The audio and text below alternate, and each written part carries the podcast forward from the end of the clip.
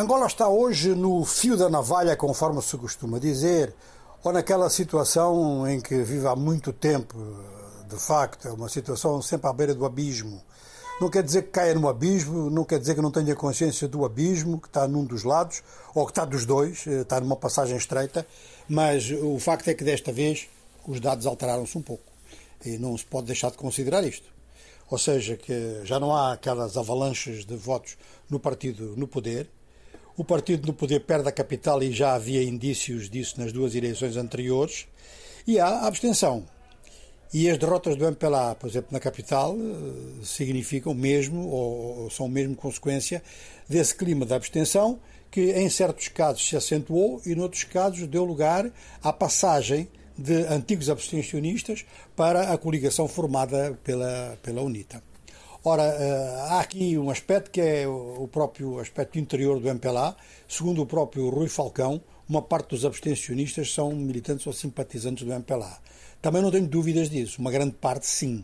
Outra parte é gente que estava, digamos que sociologicamente na área do MPLA, desde há bastante tempo, mas em dissidência, não concordando com o Partido Único. Grande parte da resistência ao Partido Único foi feita com gente que historicamente tinha estado no MPLA. Portanto, o MPLA não pode estar seguro da sua própria base.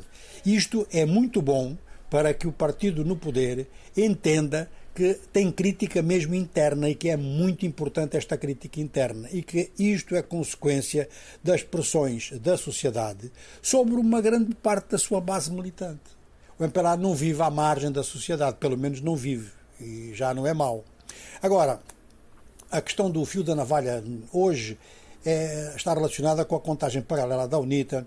A UNITA, com um pouco menos de 70% de votos contados, segundo ela declara no seu centro de escrutínio, que foi um bom elemento de pressão para obrigar a CNI a andar depressa, mas com cerca disso, ou um pouco menos, eh, está a dizer que tem resultados muito diferentes. Então vamos ver se isto é base para grandes protestos e para pôr o processo todo em xeque. Se não puser, se houver um entendimento, então Angola passará a caminhar para o estágio seguinte desta transição democrática, que, conforme já dissemos várias vezes, parece que é uma coisa eterna, está instalado na transição. Rui Falcão disse que não há motivo para pacto de regime ou para pacto de governo, eh, na medida em que tem maioria absoluta.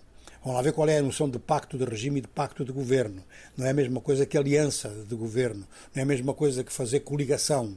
O pacto é determinar, determinar certas regras que serão base na conduta entre o governo, no relacionamento entre o governo e a oposição, ou, de forma ainda mais importante, entre o Estado e a sociedade. De maneira que estes são os elementos centrais da conjuntura angolana no dia de hoje, neste fio da navalha.